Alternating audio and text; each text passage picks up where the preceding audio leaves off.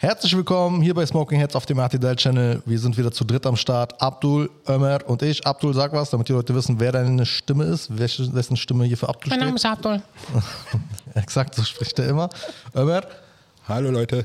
okay, alles klar. Du wirkst ein bisschen äh, angespannt. Überheblich? Nee, angespannt und nervös. Bruder, ich habe gerade den Fehler gemacht, dass ich äh, Abdul beim Training so ein blaues Auge und irgendwie hier noch so eine. Was ist das überhaupt? Ey, das warst du? Digga. Bruder, wir sind beim Training, wir machen Sparring. Sparring, Bruder, du machst locker. Es geht um die Technikausführung. Ja. Er, schlägt die ganze Zeit, ich sag nichts, ich sag nichts, ich sag nichts. Irgendwann habe ich Gefallen an den Schlägen gefallen, gefunden. So. Bruder, er schlägt, ich sag, Bruder, schlag Dollar. Er schlägt, er sch- schlag Dollar und ich merke nicht, dass, mein, dass der Trainer hinter uns steht. Irgendwann schlägt auf mich ein, Bruder. Was soll ich dazu noch sagen? Was soll ich dazu Sag du mir. Sag du mir, Bruder. Du bist angeblich der Neutrale von uns. Guck mal, die, die, bloß, die bloße Tatsache, dass du sagst Schlag Dollar, macht dich nicht zum Opfer hier gerade. Du bist sehr seltsam, Digga. Du bist, der seltsame, Digga. Immer, das hat das richtig gemacht. Also, er dich ich glaube nicht, Alter. Er hat mir gerade einen Countdown geschickt, weil das nächste Training ist. Habibi, Elvi, du hast noch sieben Tage, Alter. Bruder, nicht mal sechs Tage und 20 Stunden. Egal, was ist das Thema? Ey, ich würde gerne über TikTok reden. Aber tiefer, über TikTok und die Algorithmen. Da gab es ja einige neue Erkenntnisse, sehr interessant. Ja. TikTok und die Beeinflussung von Jugendlichen über TikTok, durch TikTok. Ja, weil ich ungefähr, was, seit dreieinhalb Monaten habe ich auch TikTok. Bin sehr stolz drauf.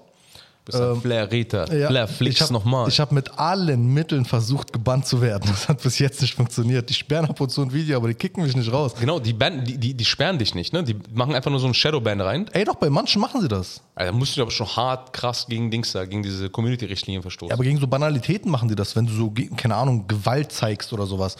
Ich beleidige den. Banalität, Digga. Gewalt? Mann, ab und zu ist das eine Nachricht. Zum Beispiel, ich habe ich hab einmal äh, ein Video aus äh, Palästina gepostet, wo äh, Jugendliche zusammengeschlagen werden von, der, von den Besatzungskräften. Das wurde äh, rausgelöscht mit der Begründung, das zeigt Gewalt. Finde ich absurd, weil ich bin äh, Journalist und sollte so etwas zeigen dürfen. Aber ich beleidige den lieben langen Tag, den chinesischen Präsidenten dort. Okay, nicht so oft wie ich will, aber schon ein paar Mal. Und es wird nur rausgenommen oder, oder nicht rausgenommen, aber eben nicht gebannt. Und das Hast du irgendwie- Winnie Pooh Bilder geschickt? ich habe Winnie Pooh und den Präsidenten nebeneinander gepackt in eine Story. Die Story wurde gelöscht. Vielleicht auch, weil ich gesagt habe, also ich will nicht sagen, was ich gesagt habe, aber weil ich da noch ein paar Wörter an den Präsidenten Aber rangehauen was wichtig ist, vielleicht auch zu erwähnen, also die meisten werden TikTok schon kennen, aber viele tatsächlich realisieren nicht, woher TikTok eigentlich kommt und wo, was die Entstehungsgeschichte hinter TikTok ist und wer hinter TikTok steht. Gib mal vielleicht einen Background äh, Okay. dazu. Ähm, TikTok kommt von einem Unternehmen namens ByteDance aus China. Ein Unternehmen, das wie fast jedes große, im Endeffekt jedes große chinesische Unternehmen teilstaatlich ist und ähm, dort auch unter einem anderen Namen auftritt. Ich weiß gar nicht, wie heißt denn TikTok in China? Keine Ahnung, irgendein chinesischer Name. Ja, auf jeden Fall ähm, ist TikTok äh, in Europa und im Westen überhaupt außerhalb der Welt äh, einzig und allein als TikTok bekannt, in China eben nicht. China benutzt nicht das gleiche TikTok.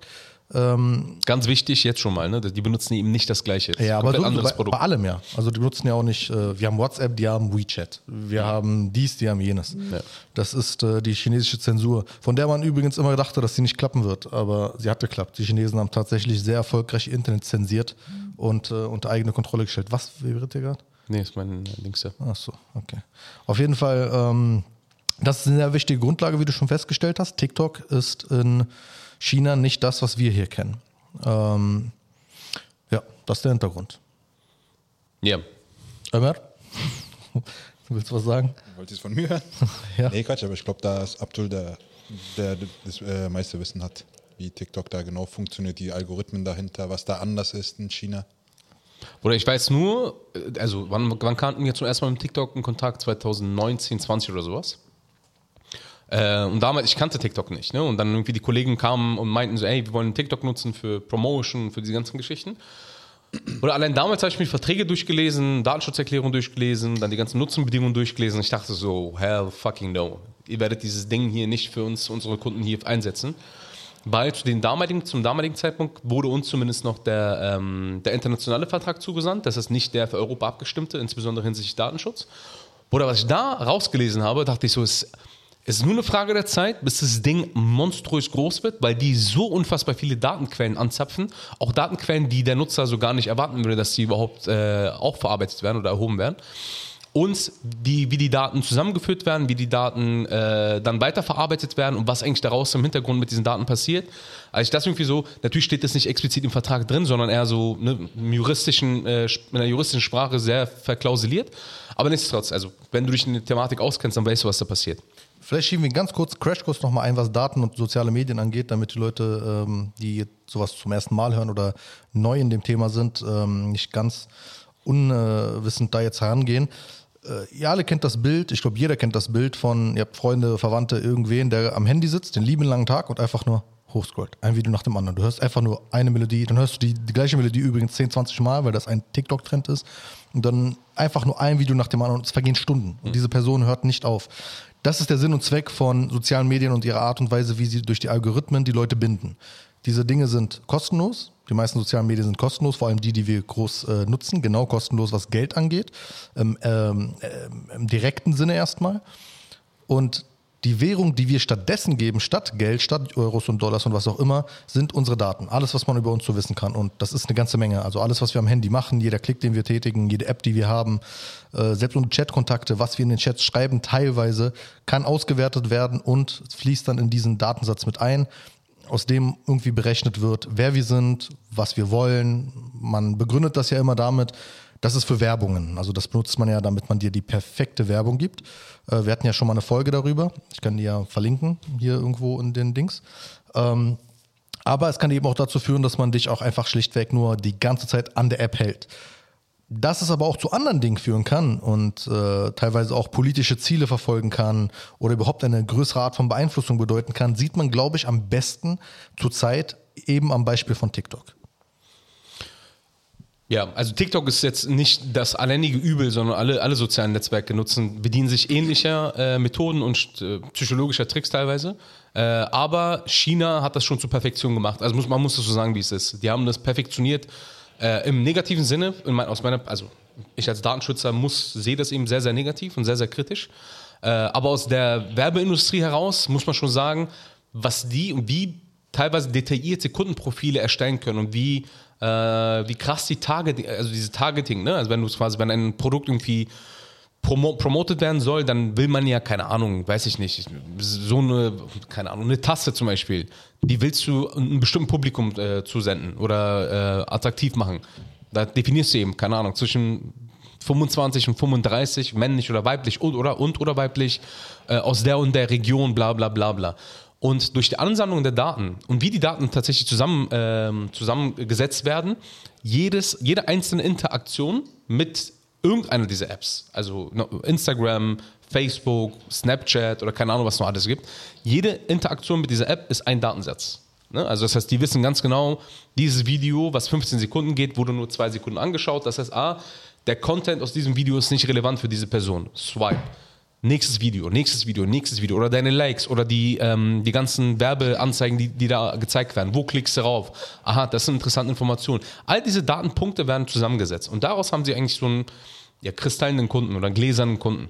Und die wissen vielleicht nicht unbedingt, also der Werbepartner wird nicht unbedingt wissen, dass es Ömer Igac ist, sondern dass es äh, eine andere, dass es eine Zielgruppe 1 ist, okay, aber sehr, ihm sehr zielgenau. Und das ist so die Perfektion, die die hinbekommen haben. Was das Besondere an TikTok ist, die, die bedienen sich technischer Maßnahmen, die amerikanische oder andere Unternehmen bisher so nicht einsetzen durften. Ne? Also fett unterstrichen durften. Zum Beispiel gibt es die Besonderheit äh, Keylogging. Äh, Keylogging heißt, alles, was du auf deiner Tastatur tippst oder auf deinem Handy tippst, wird wird getrackt. Das heißt, du schreibst, also am Anfang war es nur innerhalb der App. Das heißt, wenn du innerhalb der App bist und irgendwas, keine Ahnung, du suchst nach einem Begriff, nicht schon der, Begriff, dieser Begriff wird ausgewertet, sondern die Art und Weise, wie du es eintippst. Oder auch was du wieder löscht. Also klar, natürlich. Irgendwas eintippst und ja. dann wieder löscht, aber nicht suchst. Es gibt sogar Studien, die sagen, die Art und Weise, wie wir eintippen, ist äh, unique. Also wie heißt unique nochmal für äh, ein, einzigartig. einzigartig. Das heißt, die Art und Weise, wie du in dein Handy tippst, gibt es eigentlich nur einen Mann in dieser Welt. Allein durch dieses Tippverhalten von dir könnte man dich identifizieren. Das sind Personen identifiziere, äh, identifiziere fast wie eine Handschrift. Es gab sogar in den USA Studien darüber, dass deine Auswahl von Emojis einzigartig ist und auf dich schließen lässt. Ja, genau. Ähm, Dies, das ist eine der Maßnahmen, die äh, TikTok beispielsweise auch in den USA umgesetzt hat. Ne? Dieses Keylogging ist quasi, dass man wirklich. Und teilweise ist herausgekommen, dass nicht nur innerhalb der App, sondern wenn du die App schließt und eine andere App öffnest oder innerhalb der App eine andere Webseite öffnest und da irgendwas tippst, dass auch dort dieses Keylogging akti aktiv ist. Also was es letztendlich heißt ist, oder? Das ist äh, erstens Verletzens des äh, Fernmeldegeheimnisses, also das, deine, deine Grundrechte nach europäischen Maßstäben. Zweitens, dass die wirklich alles mitlesen könnten. Also ob die es tun, weiß ich nicht. Das ist wahrscheinlich immer nur künstliche Intelligenz im Hintergrund. Aber sie haben die Informationen über deine Daten. Und dann gibt es doch teilweise so lustige Menschen, die sagen, ach Quatsch, ist alles verschlüsselt. Bruder, nein. Ja, es ist verschlüsselt, ja, stimmt, end- end-zu-end verschlüsselt. Es gibt allerdings die Besonderheit, wenn du beispielsweise per, wenn ich per WhatsApp was schicke und du hast nur einen Haken, dann wird diese Information nicht auf deinem Handy gespeichert, okay, die, sondern die wird zwischengelagert auf dem Server. Und dieser Server ist eben nicht end-zu-end verschlüsselt. Und dort können die Daten ausge, ausgewertet und ausgelesen werden. Sobald es äh, die Information an dich weitergeleitet wurde, das heißt, du hast zwei Häkchen, dann ist es end-zu-end verschlüsselt. Das heißt, diese Kommunikation kann dann wirklich nicht abge, abgelesen werden, abgehört werden. Ähm, das sind eben diese kleinen Besonderheiten, die TikTok äh, äh, implementiert hat. Äh, Im Gegensatz zu Facebook, im Gegensatz- zu ähm, den anderen äh, sozialen Medien. Und da kommen ganz, ganz, ganz dicke Bußgelder bald auf die äh, auf ByteDance zu. Ähm, wie hoch die sein werden, ich glaube, die werden astronomisch sein. Wir reden hier gerade über Billionen, äh, Milliarden. Ja, weil wir haben ja jetzt gerade die Blaupause, was äh, Meta angeht, also Facebooks und Instagrams Mutterkonzern, wird der gerade ordentlich abgestraft Ja. von der EU. Aber jetzt mal unabhängig von diesen ganzen Daten und Daten sammeln und wie Social Media an sich funktioniert und wie viel sie tracken. Ich glaube, was gefährlich, oder was heißt gefährlicher, was wir auch noch vor Augen halten müssen, ist ja die Ziele von China selber. Weil China will eine Supermacht werden, China will Amerika ablösen. Amerika hat es jahrelang oder jahrzehntelang geschafft, seine eigene Kultur durch Hollywood zu vermarkten und irgendwie so eine weltweite Kultureinheit zu bilden. Was jetzt gerade TikTok vor allem macht und was wir ja gerade alle erkennen oder beziehungsweise was ja viele dann an TikTok, die TikTok eben nicht mögen, sagen, hey, das ist einfach nur dummer Inhalt, was da passiert. Und zwar von 7 bis 70. Also das ist jetzt nicht nur so ein Kinderkram wie Snapchat, sondern du siehst da irgendwelche 40, 50, 60-Jährige teilweise, Eltern, Großeltern, die da irgendwelche komischen Tanzvideos oder irgendwelche merkwürdigen, weil sie lustig und weil sie Reichweite oder Fame bringen, einfach sich komplett lächerlich stellen und eine gesamte Generation einfach verblödet. Und du hast ja selber gesagt, dass China eben das Gleiche eben in China nicht macht. Das ist ein in ganz China, in China TikTok zum Beispiel benutzt. Genau, es sind zwei komplett unterschiedliche Produkte. Ne? Also TikTok, wie wir es international, also hier in Deutschland, in äh, Amerika oder sonst wo kennen, ist nicht dasselbe Produkt wie in China. Die Grundalgorithmen sind komplett anders. Die, Grund, äh, die, die- Ziele, mit, äh, die mit diesem äh, Produkt äh, verfolgt werden, sind komplett unterschiedlich. Wenn du es gibt beispielsweise eine Studie, die können wir später vielleicht hier sogar verlinken. Es wurde, eine, äh, es wurde ein Test durchgeführt. Es wurden zwei identische Handys genommen, beide original verpackt, rausgeholt, TikTok installiert. Das, das heißt, da gab es keine vorher abrufbaren Informationen über die Person, die das Handy nutzt. Okay? Es wurden zwei neue E-Mail-Adressen angelegt etc. Also nichts, woraus man ableiten könnte, dass eine Person weiblich, männlich oder besondere Interessen verfolgt. Das erste Video, das auf beiden Handys gezeigt wurde, sind sexualisierte Bilder. Okay, das zweite Handy, sexualisierte Bilder. Das dritte, Handy, das dritte, das, der dritte Clip, sexualisierte Bilder, äh, Inhalte. Viertes, dann irgendwelche so Tanz, äh, Tanz äh. Das heißt, das sind komplett gegen, also es sind, wie wir es kennen, ne? also komplett sexualisierte Inhalte. In China hingegen sind diese, äh, sind diese Videos so nicht abrufbar. Natürlich gibt es auch sexualisierte Inhalte dort, allerdings sind die, funktionieren die Algorithmen komplett anders. Dein Nutzerverhalten wird von einem Algorithmus so gepusht, dass du eben genau solche Inhalte angezeigt bekommst. In China müsstest du ganz gezielt nach diesen Inhalten suchen, um diese Inhalte äh, finden zu können. Okay? Wenn du als normaler Nutzer deine App öffnest, dann findest du diese Inhalte, egal wie viele Videos du scrollst, findest du sie nicht. Die Inhalte, die da angezeigt werden, sind bildungsnah, sind kulturnah, sind ähm, sehr propagandistisch. Äh, genau, also sehr, sehr, also die, die Zielrichtungen sind komplett gegensätzlich. Inhalt von chinesischem TikTok ist mehr äh, das Erlernen von gewissen Sachen, das, das, die Bildung im Allgemeinen, Kultur, kulturelle Bildung etc. Und bei uns oder, sexualisierte Inhalte. Und da musst du ihm auch im Kopf behalten, der ehemalige KGB-Chef, das Video ist 30 Jahre alt oder sowas, äh, dort er erklärt er quasi, wie man eine Gesellschaft zerstören kann. Vor 30 Jahren, Bruder. In, dieser, in diesem Video sagt er, dass jeder Staat, also in dem Beispiel wäre es dann beispielsweise Russland oder die Sowjetunion, sagt, wir haben immer 30, 50-jährige Ziele. Es gibt keine einjährigen Ziele. Die Ziele werden immer 10, 20, 30, 50 Jahre lang äh, vorausgeplant. Und dort sagt er beispielsweise, eines der effizientesten Mittel, einen, einen Staat zu destabilisieren, ist es, die Jugend zu verderben. Ganz offiziell. Indem man obs, beispielsweise obszöne Inhalte verbreitet, indem man gesellschaftliche, moralische Werte in Frage stellt, indem man die mit Füßen tritt, indem man die lächerlich macht. Und was sehen wir heutzutage? So, durch TikTok hast du quasi ein Medium, was sich so skalieren lassen kann, wie es in der Vergangenheit niemals gab. Okay? Milli Milliarden Menschen können innerhalb kürzester Zeit Inhalte sehen. Wenn du beispielsweise siehst, YouTube-Videos, also ein YouTube-Video wird im Schnitt wie oft angeklickt? 10.000 10 Mal? Ein TikTok-Video TikTok wird im Durchschnitt 1,5 Millionen Mal aufgeklickt. Natürlich sind die Längen unterschiedlich, aber nichtsdestotrotz die Abrufzahlen, Aufrufzahlen äh, sind x-fach höher. Was heißt das? Ein Video kann x-fach höher angesehen werden, geklickt werden und die Inhalte dieses Videos können in, in, entsprechend x-fach mitgeteilt werden, wie im Vergleich zu einem YouTube-Video. Das sind eben so sehr brisante Informationen, die man sich vor Augen halten muss, wenn man eben solche Apps wie TikTok nutzt.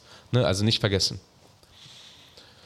Ähm, man kann da vielleicht auch den Vergleich ziehen, um auch zurückzukommen auf die These oder beziehungsweise auf die Grundlage, die man dahingehend auch immer verstehen muss. Nicht nur China nutzt das. Das wurde in der Geschichte der modernen Medien von allen, überhaupt von Medien per se, immer genutzt. Medien sind immer ein Einflussmittel gewesen. Das heißt, derjenige, der die Medien gründet, gründet sie natürlich mit einem Zweck. Man möchte die öffentliche Meinung kontrollieren oder sie zumindest ähm, steuern oder sie zumindest äh, filtern oder sie zumindest darauf aufpassen, dass zum Beispiel extremistische Inhalte nicht äh, so zutage kommen. Also der einzige Grund beispielsweise, warum die ARD damals gegründet wurde, war schlichtweg Nachkriegszeit. Okay, man muss das Medienmonopol der Nazis brechen, man muss sicherstellen, dass das Medienmonopol nicht wieder in Nazi-Hand landet. Also haben die Alliierten dafür gesorgt, dass Deutschland eigene öffentlich-rechtliche Medien bekommt und diese gegründet. Es hat immer damit zu tun, dass man Einfluss ausübt.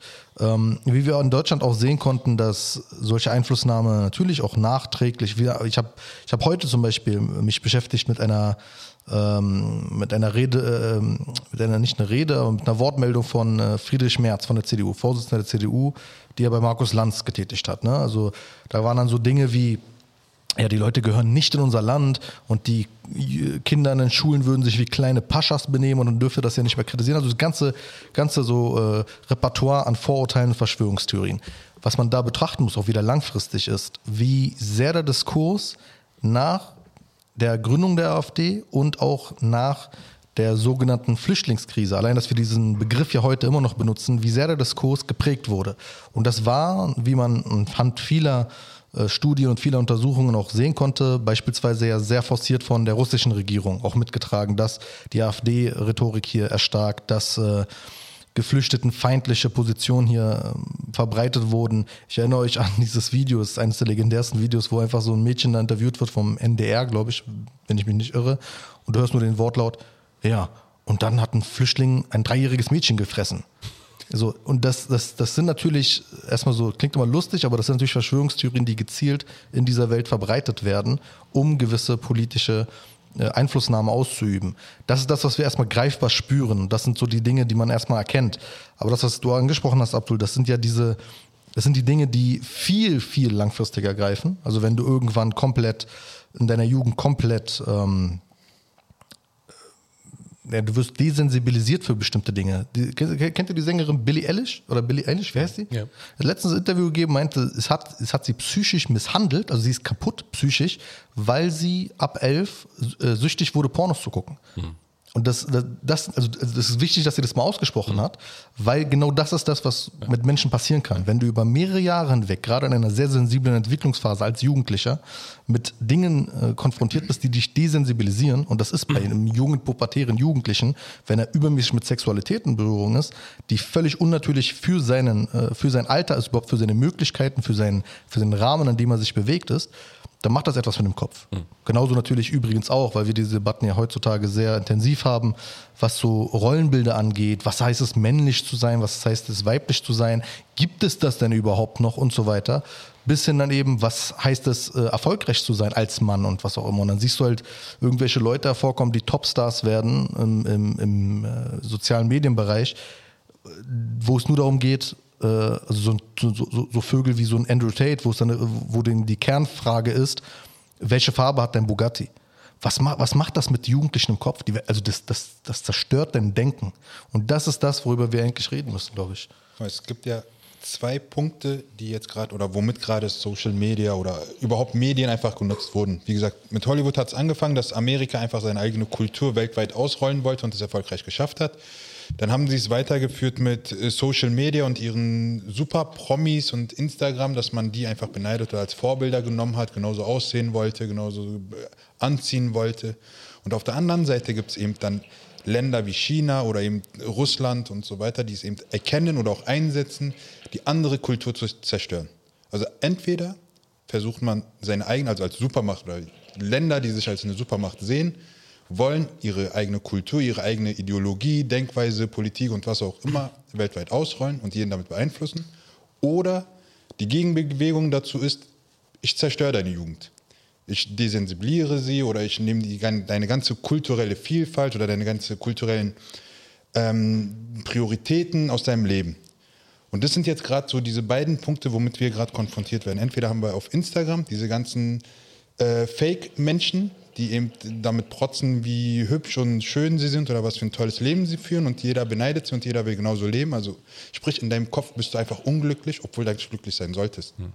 Oder du hast eben TikTok, die einfach nur deine gesamte Zeit damit vergeuden, um dumme Videos zu konsumieren, beziehungsweise auch ein Fame dafür gibt, dass du die auch noch produzierst.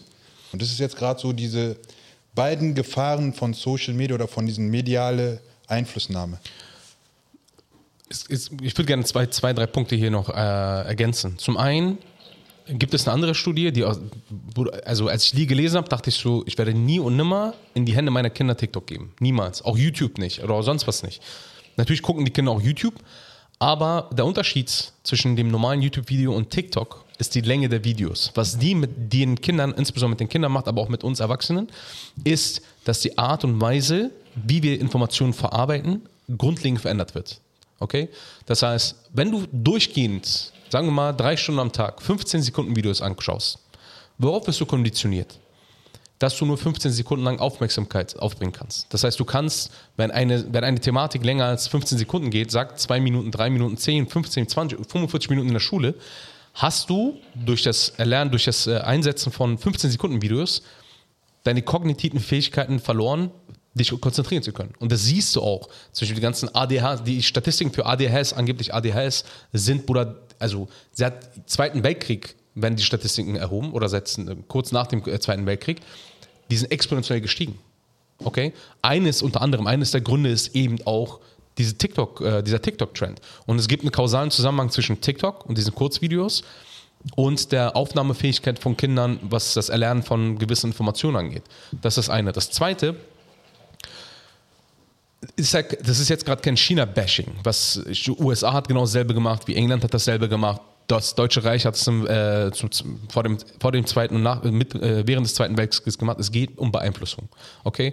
Letztendlich geht es nur darum, jeder soll ein sehr gutes Bild von meinem Land haben und jeder soll meine Werte kennen, sodass, wenn ich mich, wenn ich mal expandieren sollte, diese Werte keinen, keinen Schock ergeben. Wenn, wie, warum war das für die Amerikaner so einfach nach dem Zweiten Weltkrieg Fuß zu fassen in Deutschland?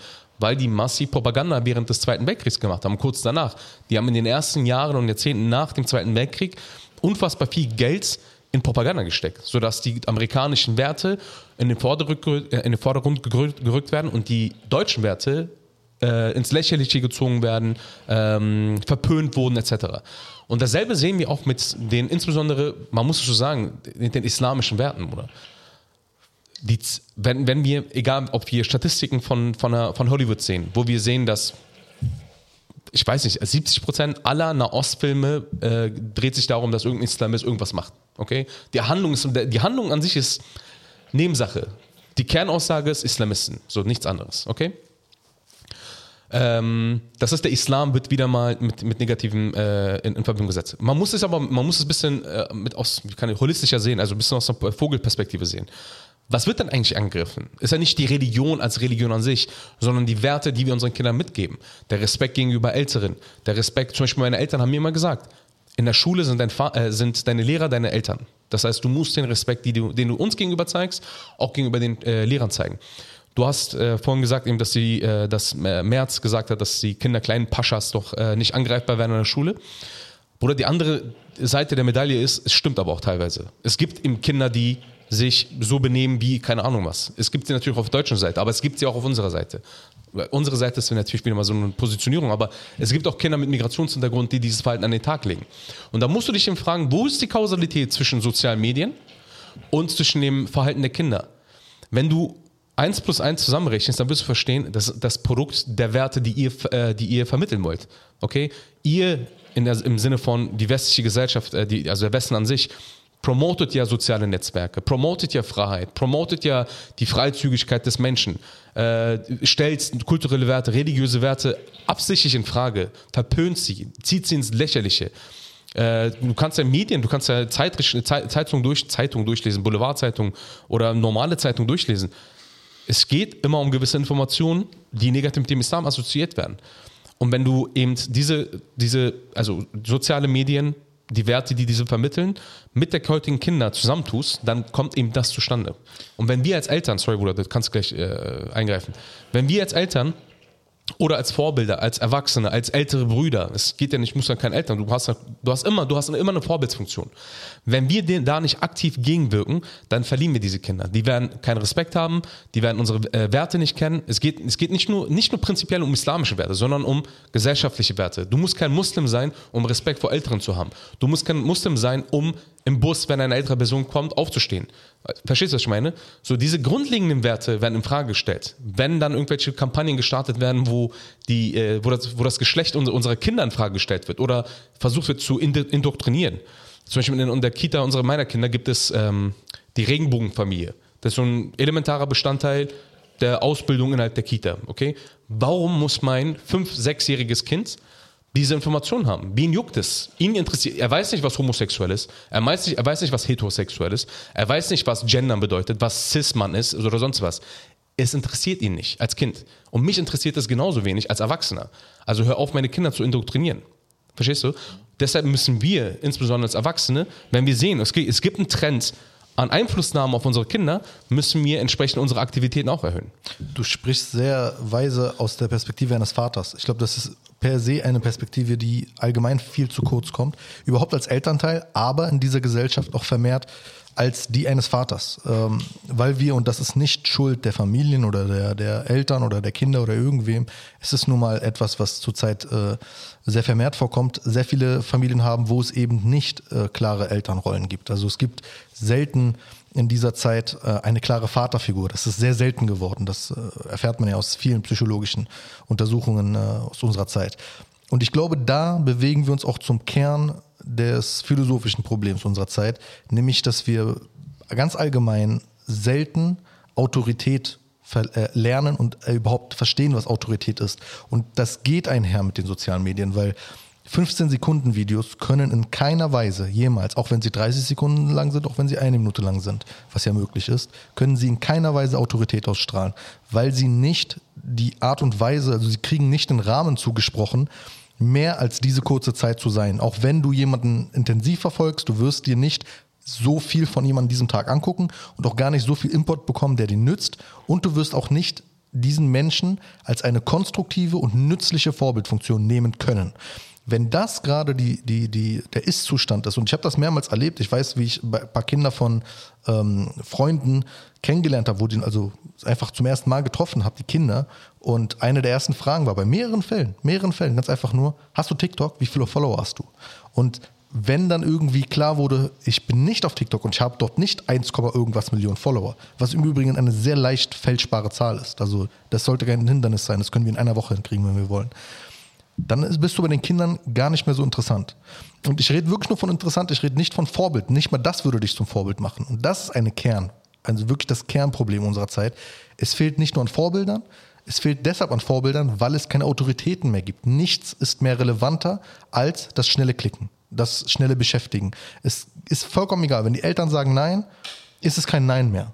Wenn die Lehrer sagen, nein oder so ist es, ist es nicht mehr so. Es ist nicht mehr interessant. Es ist erst interessant und relevant, wenn es auf TikTok erscheint oder dem anderen gängigen sozialen Medium unserer Zeit. Das, das Belohnungssystem wurde komplett auf den Kopf gestellt. Ne? Also früher, wenn, also zu unserer Zeit, wie was war denn das Belohnungssystem? Du hast gute Noten geschrieben, du wurdest belohnt. Oder du, du musstest eine Leistung erbringen. Oder du hast irgendein Wissen gehabt in Genau, du musstest Thema. irgendeine Art von Leistung erbringen, um belohnt zu werden. Okay, also von diesem, gehen wir von diesem klassischen Fall. Ob das gut oder schlecht ist, äh, ist eine andere Frage. Aber das klassische Modell von Belohnung ist, du tust was, du, das, es hat einen Nutzen entweder für dich oder für die Gesellschaft und du kriegst eine Belohnung dafür. Was ist dein verdammter Nutzen, wenn du Tanzvideos auf TikTok veröffentlichst und eine Million Menschen das angucken? Was passiert ist, ähm, für, den, für den Content, also nennen wir es mal Content Creator, der sieht natürlich, hey, eine Million Menschen oder mehrere Millionen Menschen haben meine Videos. Bruder, zieh dir mal rein. Millionen. Wir reden gerade über Millionen Menschen. Wir reden nicht über ein paar tausend. Millionen Menschen sehen deine Videos. Was für eine Verantwortung, insbesondere als erwachsener Mensch, musst du, du also welche Distanz musst du zur Realität haben, dass du nicht verstehst, 1,5, 2 Millionen Menschen sehen meine Inhalte ist das, was ich, was ich da zeige, ist, bringt das irgendeinen Nutzen? Okay? Oder äh, es muss ja keinen Nutzen bringen, zieht es mich ins Lächerliche. Oder ich sehe teilweise Videos von erwachsenen Männern, muslimischen Männern auch noch, wo ich sage, Subhanallah, Dicker. Ja, wie weit bist du von, von, von der Mitte weg abgerückt, dass du denkst, dass das ein, dass das ein stre- erstrebenswertes Vorbildsmodell wäre? Oder dass es ein gesellschaftlicher Mehrwert ist. Ja. Ja. Aber ähm, drei Punkte, wenn ich die jetzt alle wieder zu, äh, zusammenkriege. Erstens, der, der Punkt, dass du überhaupt interessant wirst anhand deiner Followerzahl oder anhand deiner Views oder wie auch immer, was du vorweisen kannst, sorgt erstens dafür, dass wir nur noch Respekt oder beziehungsweise so eine Anerkennung gegenüber solchen Leuten haben.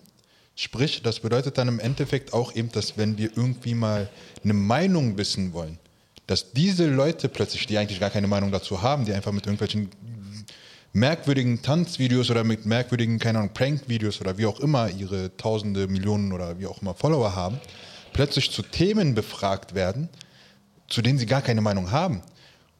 Und dann haben wir aber auf der anderen Seite immer weniger Experten, die eben dessen Meinung eigentlich viel relevanter ist und für die, für die Gesellschaft einen viel größeren Benefit bringen würde, die werden gar nicht mehr respektiert. Weil die eben irgendwie keiner und dann denkst du, ah, boah, wenn er so schlau ist, warum hat er nur, keine Ahnung, 1000 Follower auf Instagram oder so? Weil es ihm gar nicht darum geht. So. Es geht ihm immer noch um seine Bücher oder um sein Wissen, sich da weiterzuentwickeln und so weiter. Der andere Punkt ähm, zu dem Thema, was du vor ein paar Minuten gesagt hattest, dieses Social Media und so weiter, klar, wir haben ja immer darüber geredet, okay, es wird so einen kulturellen Einfluss geben und es wird so ein Kult, ähm, kulturelle Einheitsbrei entstehen, was ja entstanden ist. Aber der ist jetzt gerade so weit, was wir jetzt gerade mit der WM in Katar zum Beispiel gesehen haben, dass er jeglichen Respekt gegenüber einer fremden Kultur, nicht nur im eigenen Land, sondern in einem fremden Land ähm, getragen wird. Also wie können Deutsche über Araber reden, die sich traditionell kleiden und äh, davon oder über die behaupten, das sind Bettlaken. Oder wie kann man irgendwie, keine Ahnung, Bademantel. indische oder Bademantel, Bettlaken, habe ich auch letztens irgendwie gelesen gehabt. Oder wie kann man zum Beispiel eine afrikanische Kultur, Wallah, Cousin, ja, ne, wirklich. Ja, ich habe dir extra gesagt, Cousin, ja? Da, da, yalla, komm. ähm, guck mal, wie kann man eine afrikanische Kultur, die eigentlich so wertvoll ist, die, keine Ahnung, ihre eigene Tanzkultur hat, ihre eigenen bunten Farben hat, ihre eigene Kleidungsstil hat oder eine, keine Ahnung, indische oder asiatische Kultur und so weiter. Wie kann man die mit seiner eigenen Vorstellung so ins Lächerliche ziehen, statt sie zu respektieren, zu bewundern oder überhaupt Interesse zu zeigen? Oder zumindest einfach nur zu tolerieren. Es ist doch was Schönes, wenn man mal was Neues sieht, wenn man mal was anderes sieht. Und da haben wir auch eben diese Überheblichkeit mit dieser kulturellen Einheitsbrei, die ist jetzt so weit gegangen, dass wir früher haben wir immer gehört, okay, du bist in meinem Land, zieh dich so an wie ich und bla bla bla. Die Frage ist auch so, okay, wie viel europäische Kultur haben wir hier überhaupt noch oder sind wir einfach nur ein Abklatsch von Amerika geworden? Und darum geht es einfach. Diese, dieser Einfluss, kulturelle Einfluss ist schon so weit gegangen, dass wir diesen Rassismus, den wir auch noch irgendwie in den letzten Jahren immer weiter hervorgehoben haben, dass da irgendwie in einem sehr, sehr merkwürdigen äh, Zustand gekommen ist. Das ist ein sehr gutes Beispiel, weil ich hatte das Aber genau. warte mal, mein letzter Punkt. Bitte. Ich will noch hier für Verschwörungstheorien sorgen. Können. Erzähl. Wer sind die Leute, die eben entscheiden, dass wir jetzt eine Vogue-Kultur zum Beispiel Okay, so als Abdul, du das darfst Große darauf nicht antworten, das ist eine Fangfrage, mach's nicht, Abdul. Schweig. Äh, Dings, um, um darauf kurz zurückzukommen, gleich, ähm, aber um ein Beispiel zu nennen, ich hatte es genau jetzt vor, vor einer Woche, glaube ich, da hat ein TikToker, einer von vielen, die anscheinend jetzt gerade irgendwie auf TikTok relevant zu sein scheinen, äh, ein Video hochgeladen zu diesen Ereignissen zu Silvester.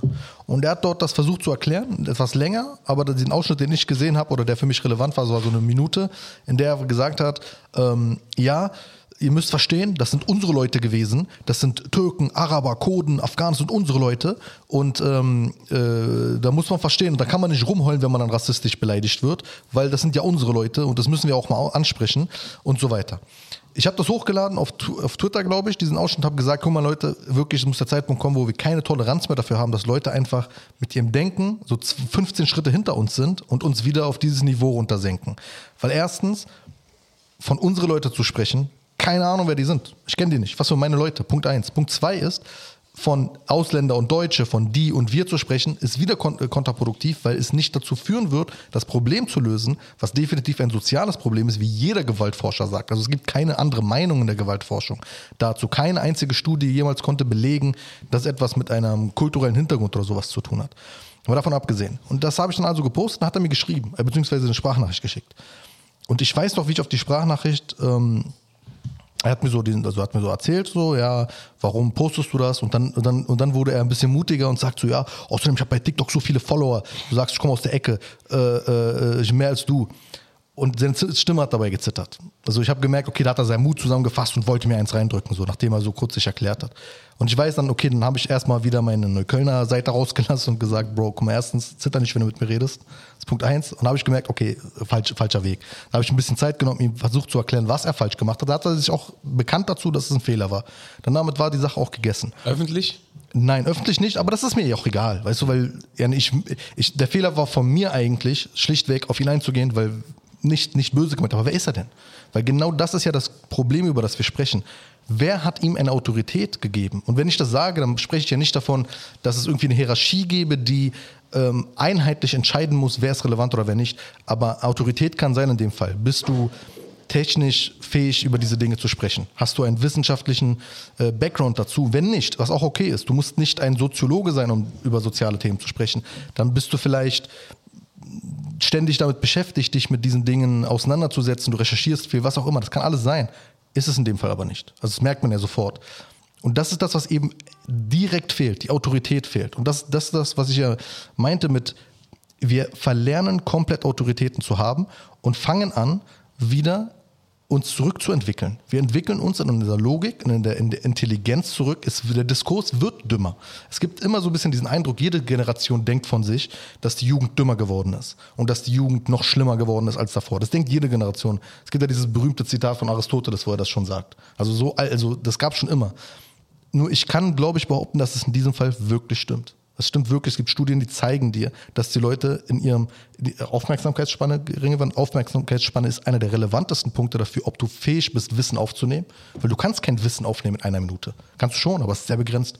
Sehr, vor allem Wissen erstmal wahrscheinlich nicht. Du kannst Informationen aufnehmen. Und was du damit dann verarbeitest, weißt du, wie viel, wie viel Sachen ver verfolgen wir? Aber denkst du, ich weiß gerade, welche Artikel ich heute alle gelesen habe? Sondern nur die zu dem Themen, zu denen ich immer jeden Tag immer wieder etwas Neues lese, weil aus dieser Bündelung irgendwann Wissen entsteht. Um auf die Frage zurückzukommen, weil das, glaube ich, die relevanteste Frage ist, warum gibt, gibt es diese Einflussnahme? Wir hatten das jetzt im politischen Sinne, weil verschiedene Staaten bestimmte äh, Werte oder bestimmte Grundlagen versuchen zu etablieren oder sie zu ähm, destabilisieren. Aber es gibt ja auch immaterielle Ziele, wie zum Beispiel, was du genannt hast, äh, das, das äh, Wort, das Stichwort woke oder was auch immer. Das ist, glaube ich, die Frage, die so ein bisschen die Krux ist. Vielleicht trauen wir uns an die Frage. Ob es eine Leitagenda gibt, irgendwo in irgendeinem elitären Zirkel, was Nein. bestimmt. Also das kann ich vorwegnehmen, sehr unwahrscheinlich. Und Finde ich nicht. äh, ich, ich, ich kann sagen, warum. Weil ich mich mit diesen, weil ich mich mit vielen Leuten mittlerweile beschäftigt habe in den letzten Jahren. Ich habe mit vielen Leuten zu tun gehabt. Leuten, wenn du mich vor fünf oder zehn Jahren, nee, fünf Jahren nicht, aber mindestens vor 15 Jahren, äh, als ich so ein junger, heranwachsender Jugendlicher war, also du mich gefragt hättest, ob das da ein großes Ziel gäbe, hätte mein naiver Kopf vielleicht gesagt, ja, ist doch die einzige Erklärung. Warum ist so viel Islamfeindlichkeit? Die haben sich alle abgesprochen. Ähm, wenn ich mich jetzt aber die letzten Jahre mit diesen verschiedenen Menschen beschäftigt habe, die teilweise kennengelernt habe, teilweise mit ihnen in Rechtsstreitigkeiten war und ähnliches, dann stelle ich oft oder meistens eben fest, ach krass, die sind nur dumm, die sind auch nur manipuliert. Das ist selten so, dass die Leute irgendwie in irgendeinem Kreis irgendwas miteinander abgesprochen haben. Ganz im Gegenteil, die sind alle dumm. Die sind alle sehr, sehr doof. Die wissen gar nicht, was passiert. Die wissen gar nicht, welche Einflussnahme auf sie einwirkt und welche Einflussnahme sie mittransportieren.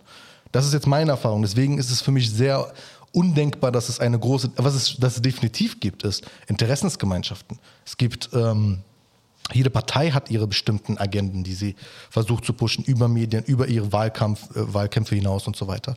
Jede, jeder Verein ein Umweltschutzverein sorgt sich äh, für Klimaschutz und sorgt dafür, dass die Politik äh, ihre Interessen vertritt.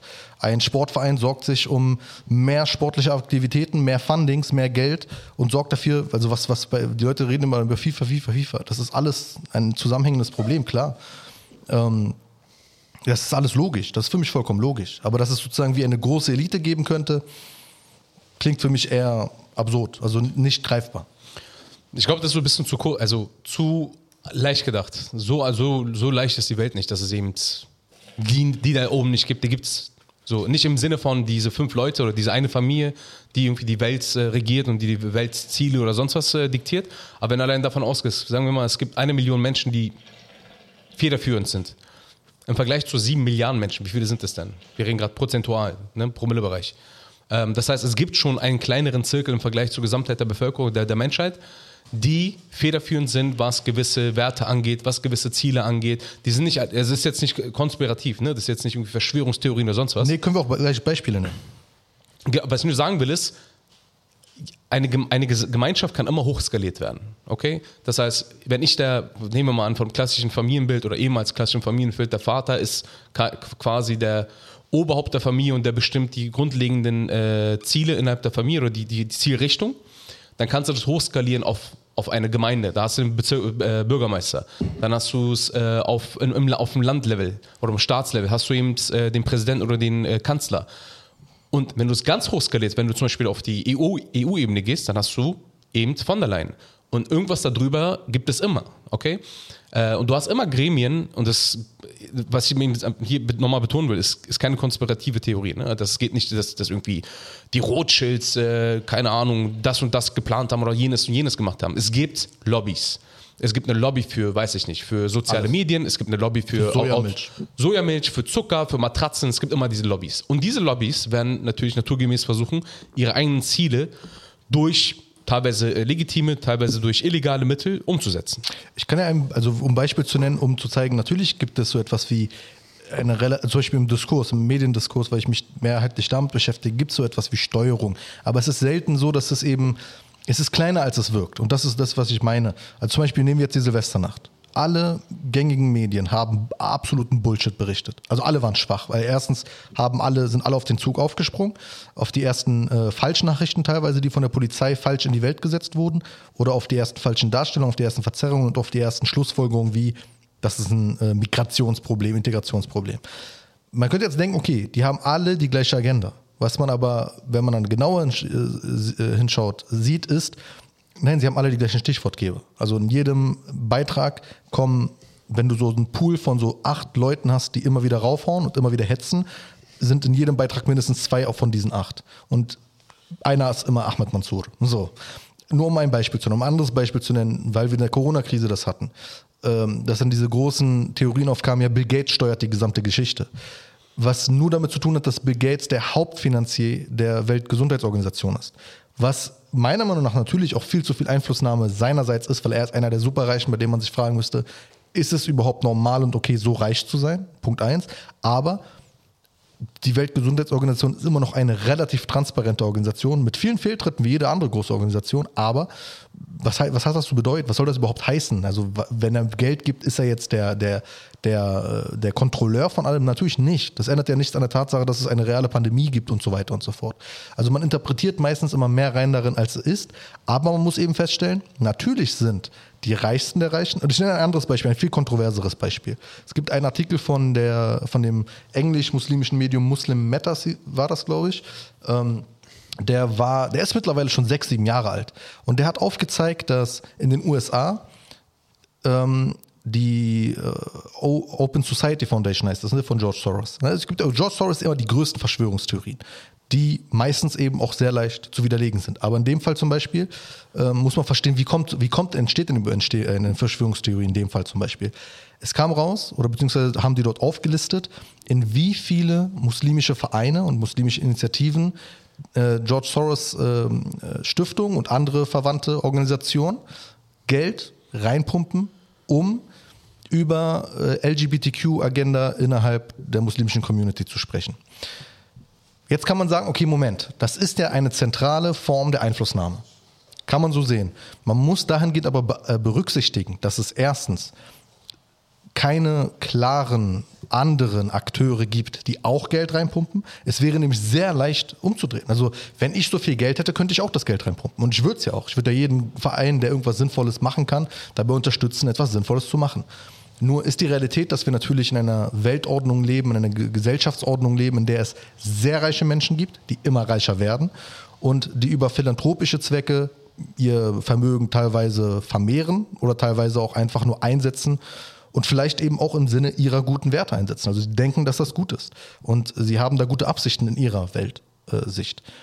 Dementsprechend muss man dann in dem Fall zum Beispiel verstehen, klar ist er vielleicht an 70 Prozent der Fundings beteiligt, aber nur deshalb, weil kein anderer mitmacht weil kein anderer rein, Geld reinsteckt. Und das liegt daran, dass die muslimischen Organisationen vielleicht nicht interessant genug sind, dass die Muslime nicht zentralisiert sind und äh, äh, eigen, eigenes Funding organisieren und so weiter. Aber es hat meistens ganz einfache Erklärungen. Genauso wie bei uns als muslimisches Medium. Ich bin, ich bin wenn man die islamische Zeitung vielleicht noch mit einbezieht, äh, äh, tue ich netterweise mal, aber sonst gibt es keine einzigen freien muslimischen Medienhäuser oder muslimische Medienmacher in Deutschland. Islamic ist von Milli Gürisch gesponsert und dort viele kleine Akteure. Und dann hast du ähm, beispielsweise dann eben Versuche, die durch staatliche Gelder zustande kamen, wie, wie hieß das damals? Blick? Oder wie hieß das? Weißt du es noch vom Innenministerium? Ich weiß nicht mehr. Irgendwer hat auf jeden Fall Geld reingesteckt in irgendein Medium und das wurde dann ein bisschen rumgeschoben und immer wieder gab es Dinge wie Datteltäter war ja auch nur möglich durch eine erste Ministeriumsfunding und dann durch den Funk und so weiter. Natürlich kann man jetzt sehen, okay, Moment, Moment, warum fließt da so viel Geld und warum äh, sind die größten Akteure alle mit staatlichem Geld oder Geld von Stiftungen? Klar kannst du das so sehen. Aber es wäre, gib mir eine Million und ich stelle die, also dann gibt es die alle gar nicht mehr von der Relevanz her. Aber das ist halt eben nicht das, was passiert. Das heißt aber nicht, dass in eine große Verschwörung stattfindet und Leute äh, versuchen, zentral alles zu kontrollieren, sondern manche Dinge sind einfach so, weil andere es nicht machen. Und das sind wieder Lobbyorganisationen. Manche Leute nehmen ihre Lobby ernst, manche eben nicht. Ja, aber es geht ja auch darum, guck mal, wir haben jetzt, wir sind so vereinheitlicht worden, dass wir ja eigentlich von nur noch ein paar Zentralen eigentlich Einf oder beziehungsweise Einflüsse aus ein paar Zentralen bekommen. Also wenn wir jetzt gerade über Film, also diese zum Beispiel Vogue reden, dann ist ja einer der größten Einflussmedien äh, zum Beispiel Netflix, die ja klar irgendwie in jede Produktion irgendwie dieses Agenda Vogue einfach mit reinbringt. Und es ist einfach ein, ein Unternehmen, die wirtschaftlich getrieben wird, die dann natürlich auch, weil es einfach ein, ein Individuum dahinter steht, auch eigene Wertvorstellungen hat, eigene irgendwie eine Historie hat, warum er gerade diese Werte so erstrebenswert findet. Wir hatten es vor 20 Jahren, war es Disney mit ihren eigenen Kinderfilmen, die ja unsere Jugend dann sehr beeinträchtigt hat, also wo wir dann immer dieses klare, zum Beispiel Prinz, Prinzessin und irgendwie Mann, Frau und diese große Liebe und tralala immer wieder hatten. Jetzt ist es irgendwie eine ganz andere Generation, jetzt ein anderes Medium, aber es ist wieder nur ein Medium. Und da braucht man gar nicht irgendwie so, ein, so eine, keine Ahnung, verschlossene Hintertüren sich ausdenken und sagen, hey, da sind sogar noch reichere oder noch einflussreichere Menschen, die da zusammensitzen und irgendwie die ähm, dazu zwingen, das zu machen und so weiter. Wir haben einfach nur wirklich eine sehr, sehr kaputte Gesellschaft. Sehr, sehr, vielleicht sind es auch irgendwie die ganzen Einflüsse, warum wir eigentlich gerade so kaputt sind, weil wir einfach irgendwie es verlernt haben, Informationen wirklich aufzusammeln, sondern wir schnappen uns irgendwie so zehn Minuten, fünf Minuten Infos rein und denken, wir sind schon Experten. Wie viele Leute glauben, durch drei YouTube-Videos zum Beispiel ein Experte in einem gewissen Thema zu sein? Ich habe letztens, also ich habe letztens irgendwie ein Video dazu darüber gesehen, wie ob so ein Planeten von Interstellar wirklich geben könnte, wo die Zeit ganz anders spielt und so weiter. Ich habe mir so zehn Minuten Video angeguckt und ich dachte, boah, ich bin jetzt ein krasser Physiker geworden, so, obwohl ich in der Schule immer eine 4 oder eine 5 hatte in Physik. Und das sind so, glaube ich, diese Sachen, wo wir dann denken, hey, wir sind Experten, wir haben irgendwelche andere Werte, Vorstellungen. Und dann haben wir eben diese paar einflussreichen Leute, die eben sehr, eine sehr hohe Verantwortung tragen mit dem, was sie haben.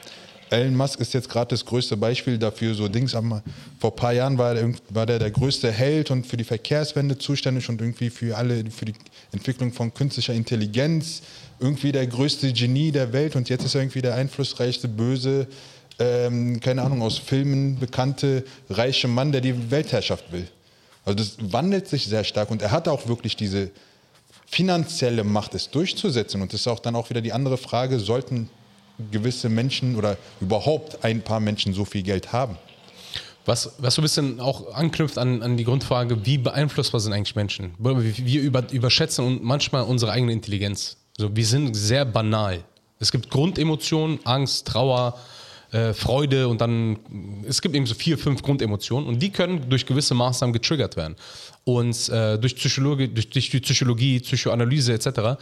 kann man ganz genau auch empirisch nachweisen, durch welche Maßnahmen welche Emotionen angesprochen werden. Oder beispielsweise Farben, Farbentheorie. Rot triggert Emotionen, das heißt, du, du neigst eher dazu, wütend zu werden.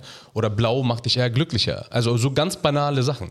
Und äh, wenn wir beispielsweise, keine Ahnung, George Soros nehmen oder irgendjemand anderen nehmen, denkst du, die bedienen sich nicht dieser Basics an Psychologie, um, um ihre Ziele zu verwirklichen, genauso wie Wirtschaftsunternehmen, genauso wie Politiker, genauso wie du und ich.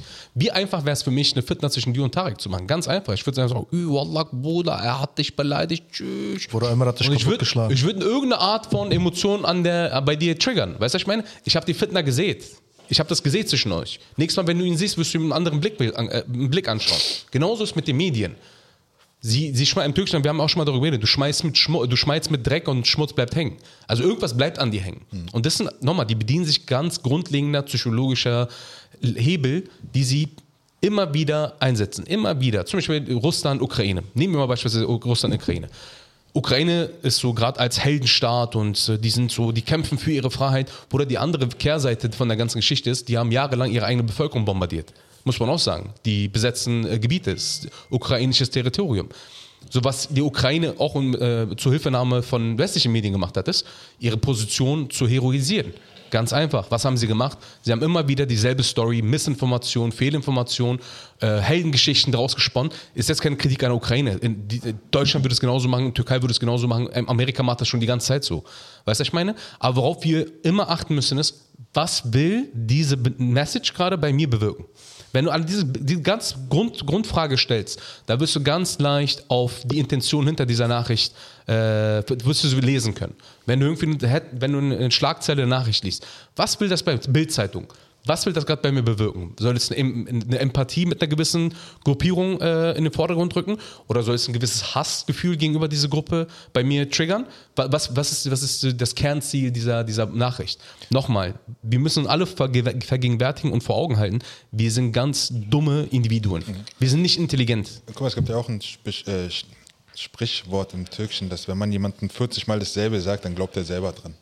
So, es geht einfach wirklich darum, guck mal, beim ersten Mal zu hören, lachen wir darüber. Wir sagen, hahaha, guck mal, wie dumm und wie, was für eine komische Meinung und absurde Meinung das Ganze ist. Dann hörst du es ein zweites Mal, ein drittes Mal, ein viertes Mal, ein fünftes Mal. Und selbst wir denken ja dann irgendwann mal entweder, nehmen wir es jetzt ganz normal hin, sind nicht mehr darüber so empört oder wie auch immer, zeigen nicht mehr die Reaktion, die wir zeigen müssen. Und irgendwann fangen wir da an, es selber zu hinterfragen, zu sagen, ja, es könnte doch was dran sein. Oder ja, vielleicht, oder ja, ist mir egal. Ist dann auch gar nicht mehr relevant. Ja, genau, aber es geht ja einfach nur um dieses eine Sache einfach die ganze Zeit reinzudrücken. Ja. Frage Relevanz, um vielleicht ein bisschen auch wieder zum Ursprungskern zurückzukehren und dann auch langsam äh, die Sache rund zu machen. Ähm, was du meint, was du ansprichst, ist ja im Endeffekt Medienkompetenz. Im Endeffekt auch Gesellschaftskompetenz. Und widerspricht da natürlich auch die Erfahrung als äh, Vater, weil es meistens relativ simpel ist. Und das ist das, was ich vielleicht ähm, nicht ganz gut erklären konnte, was meine Antipathie gegenüber diesem grundsätzlich immer verschwörungstheoretischen äh, ist. Nämlich, äh, mach die Sache nicht größer als sie ist, weil es ist meistens relativ simpel. Das, was dir begegnet oder das, was du siehst, das, was man dir versucht zu transportieren oder dir versucht teilweise auch zu indoktrinieren, kannst du mit einer ganz einfachen Frage oder zwei Fragen aushebeln. Nämlich, stimmt es? Weiß ich es besser? Und äh, weil, beziehungsweise das war's. Weiß ich es besser? Weil die Frage ist meistens sehr leicht zu beantworten. Wenn ich es besser weiß, brauche ich das nicht, was sie mir behaupten. Und in vielen Dingen weiß ich die Dinge tatsächlich besser. Also wenn ich mir beispielsweise die Debatten angucke, die allesamt übrigens nur aus den USA importiert werden und die sind dort absurd, die sind dort richtig schwach inhaltlich. Die Debatten nämlich um, um das ganze Gendern und äh, nicht Gendern selbst. Das Thema Gendern ist für mich eine sehr simple, auch eine verständliche Frage, aber äh, das Thema Gender, Geschlechterrollen überhaupt, dann siehst du zwei Lager, die vollkommen polarisiert und sehr radikal und fern voneinander diskutieren miteinander und einander hassen. Du hast das äh, nationalistisch-konservative Lager in den USA und du hast das liberal, sogenannte linksliberale Lager, was auch irgendwie nicht wirklich stimmt, weil links sind die jetzt auch nicht unbedingt. Der Punkt ist, wenn ich mir das beides anhöre, merke ich einfach, ach krass, ich habe in meiner Erziehung etwas viel Sinnvolleres genossen als das, was ihr mir beide gerade erzählt. Ihr seid voll festgefahren. Ist für mich gar nicht, ist für mich gar nicht relevant, brauche ich gar nicht. Und das ist in den meisten Fragen der Fall.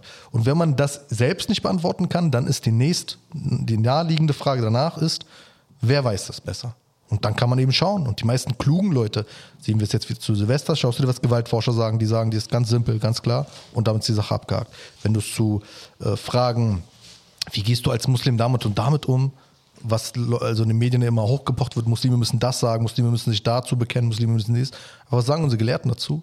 Dann weißt du, okay, der weiß es besser, der kennt sich damit aus, der hat das studiert, der hat ein tieferes Wissen dazu. Und es gibt zu allen möglichen Fragen immer wieder, kann man zurückkehren zu denjenigen, die es besser wissen. Und das ist wieder das Stichwort Autorität. Für Kinder ist es eine ganz simple Sache. Nämlich immer ist die erste Autorität Eltern, Onkels, Tanten, Großeltern, große Geschwister, alle Menschen, die es potenziell besser wissen könnten und in den meisten Fällen auch wirklich besser wissen. Ähm, um da jetzt vielleicht ein bisschen zurückzukommen, nämlich zur Kernfrage. Wir haben uns jetzt viel damit beschäftigt, was TikTok, das war ja das Ursprungsthema, mit dir machen kann und auch mit dir macht. Was soll man jetzt machen? Wie soll man jetzt darauf reagieren? Wie soll man damit umgehen? Du hast gerade gesagt, du wirst deinen Kindern zum Beispiel niemals TikTok in die Hand geben. Das ist für mich eine sehr nachvollziehbare Position. Ich würde als Medienmann immer dafür plädieren, dass man sich davon leider nicht komplett abkapseln kann in der gesamten Jugend und in der gesamten Zukunft, aber dass man es mit Medienkompetenz ausgleichen muss, Kindern und Jugendlichen früher auf den Weg geben muss, was dort eigentlich passiert. Ich glaube, damit ist es aber auch wieder gegeben, weil, weil ich damit da übrigens auch wieder eine Rolle der Autorität annehme, weil ich das Kind dann zur Seite äh, stelle und sage, ey, Habib, hör mal zu. Ich weiß viel darüber. Ich kenne mich damit sehr gut aus. Ich erkläre dir, was abgeht. Jetzt weißt du auch vieles. Und jetzt bist du gewappnet für das, was auf dich zukommt. Guck mal, Bruder, es gibt, bei jedem Produkt gibt es den Grundsatz, es gibt eine kurze, es gibt eine Abkürzung, die heißt DAO. Dümmster anzunehmender User. Jedes Produkt wird so entwickelt, dass der dümmste Nutzer versteht, worum es an diesem Produkt geht. Okay? Wenn wir diesen Grundsatz jetzt auf TikTok verwenden oder auf irgendeine Art, irgendein Produkt äh, verwenden, dann muss ich als Vater überlegen, okay, dümmster anzunehmender User, nehmen wir mal irgend, mein Kind, okay? Ist ein Kind, leicht beeinflussbar, versteht nicht die Technik dahinter, wissen nicht, die können ganz leicht, beispielsweise, wir haben Alexa zu Hause. Die Kinder haben irgendwie fünf Abos abgeschlossen. So, die Frage ist, wie kann, wie kann man über Alexa, über Kinderstimmen äh, äh, äh, Abos abschließen können? Das heißt, ich als Vater bin jetzt in dem Fall der dümmste anzunehmende User gewesen. Ich habe in, in der App nicht die, äh, das Abo abschließen per Sprachsteuerung abgestellt, okay? Wenn du das als Grundsatz nimmst und überlegst, Guck mal, du gehst ja oft in, deiner, in, in, in dem, was du sagst, davon aus, dass der Durchschnittsmensch intelligent ist. Nein. Oder der Durchschnittsmensch ist dumm. Ist es schlicht einfach so. Es ist, es ist, er ist sehr leicht gestrickt, er ist sehr leicht beeinflussbar, ist nicht belesen, ist im Allgemeinen nicht sehr bewandert. Das ist der Durchschnittsmensch. Aber ich, ich muss auch fairerweise sagen, ist es denn von, von ihm zu erwarten, diese tiefen Themen auch wirklich zu verstehen? Nein, das ist ja menschlich. Aber guck mal, ja, versteht, ne, genau, das, darauf will ich hinaus. Was ich sage ist, wir kritisieren gerade TikTok, dass TikTok genau diese Zielgruppe, nämlich die Mehrheit der Menschen als dümmsten anzunehmende User, genau adressiert die Videos und die Materialien so zurechtschneidet und zur Verfügung stellt, dass der dümmste anzunehmende User weiter verdummt. Okay? Es gibt natürlich Ausnahmen bestätigen Regeln. Ne? Es gibt viele intelligente Menschen. Ich gehöre auch zu den dümmsten anzügenden Usern. Ich bin auch nicht besonders intelligent. Aber äh, wenn wir eben davon ausgehen, dass der Mittelwert oder der, der Mittelmensch, der irgendein Mensch, wenn du einfach einer Milliarde Menschen irgendeinen rausnimmst und den als Repräsentanten für die Menschheit zeigst, wird der nicht besonders intelligent sein. Die Frage ist dann für mich, ähm, wie leicht beeinflussbar ist dieser Mensch, wenn ich ihm einen TikTok in die Hand gebe? Nehmen wir mal an, der Typ ist aus, ähm, ist ein, keine Ahnung, irgendein, irgendein Antarktis, hat noch nie irgendwas gesehen. Wir geben ihm das Handy, wir zeigen, wie ein Handy funktioniert. Wie lange wird das dauern, bis diese Person das, was er dort sieht, in sein Leben adaptiert? Wie lange, wie lange wird es dauern, bis er anfängt, irgendwie vorm Spiegel zu tanzen? Wie lange wird es dauern, bis er sich auf eine Flasche setzt? Wie lange wird es dauern, bis er irgendwas singt oder sonst was? So. Das sind, was wir, nicht, was wir berücksichtigen müssen, ist, ist es die Aufgabe von TikTok? Ist es die Aufgabe von Facebook? Ist es die Aufgabe von, keine Ahnung was, von Bill Gates, ein Produkt zu entwickeln, das der Menschheit nutzt? Oder geht es im Kern, äh, äh im Kern der Produkt immer darum, mal den meisten Profit oder die, was wir im gesagt wenn wir sagen, es gibt eine politische Ideologie hinter dem Produkt an sich, ist es die Aufgabe von uns als Gesellschaft, uns ihm dagegen in Wert zu setzen. Wenn, also seine Frage war ja, wie schützt du deine Kinder eben vor, ja. vor TikTok? Meine Aufgabe als Vater ist es, meine Kinder zu schützen. Ja. Das ist meine primäre Aufgabe. Auch zu bilden. Warte, primäre Aufgabe heißt, vor Gewalt zu schützen, aber auch vor äußerer Einflussnahme, wie beispielsweise Indoktrinierung, wie beispielsweise Fake News, wie beispielsweise, dass sie ihre Kultur vergessen, dass sie den, äh, ihre religiösen Werte nicht kennen. Das ist meine Kernaufgabe als Vater. Dort inbegriffen ist auch Bildung, dass ich meinen Kindern sage, wenn du mit einer Gabel in eine Steckdose fasst, tut das weh. Im schlimmsten Mal bist du dumm, äh, bist, du, bist du tot. Das ist also diese Art von Bildung, diese grundlegende Bildung musst du schon geben. Dann ab einem gewissen Zeitpunkt, einem gewissen Alter, wenn du die Basics diesem Kind beigebracht hast, okay, wenn du sie sagt hast, eben diese Grund, grundelementaren Informationen, Bildungen dem Kind mitgegeben hast, dann wird dieses Kind auch imstande sein, sich seiner, seines eigenen Verstandes zu bedienen und auch gewisse Rückschlüsse daraus zu ziehen. Mein Vater hat mir nie erzählt, Junge, wenn du mit einem Gabel in eine Steckdose fasst, du, wirst du sterben. Das ist natürlich nicht passiert. Aber in der Schule lernst du Elektrizität, du lernst Abgle äh, Dings, äh, äh, wie heißt es, Gleitfähigkeit von Materialien. Das heißt, deine Umwelt bringt dir auch gewisse Sachen bei. Ich weiß, ich bin gerade vom Thema abge äh, nee, abgerutscht, aber letztendlich äh, müssen wir uns immer wieder darauf besinnen, unsere Funktion als Vater, als älterer Bruder, als du als Influencer, du als oder irgendeine, du hast immer eine Verantwortungs, äh, Verantwortungsfigur gegenüber irgendeiner Person innerhalb deiner Umgebung, okay?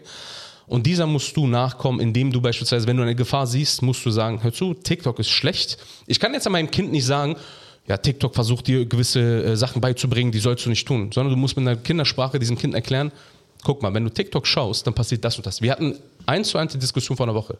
Ich habe meinen Kindern erklärt, guck mal, es gibt äh, gewisse, ge gewisse Apps auf dem Handy. Das Ziel von diesen Apps ist es, dass ihr nicht schlau seid. Okay?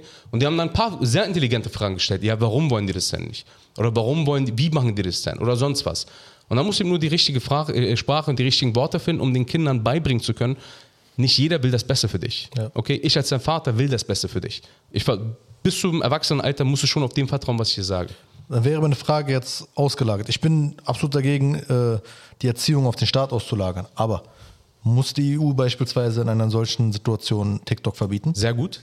Die EU, guck mal, ich bin ein großer Verfechter der EU. Anfangs war ich extrem kritisch mit der EU, mittlerweile sage ich, die EU ist eine interessante Institution.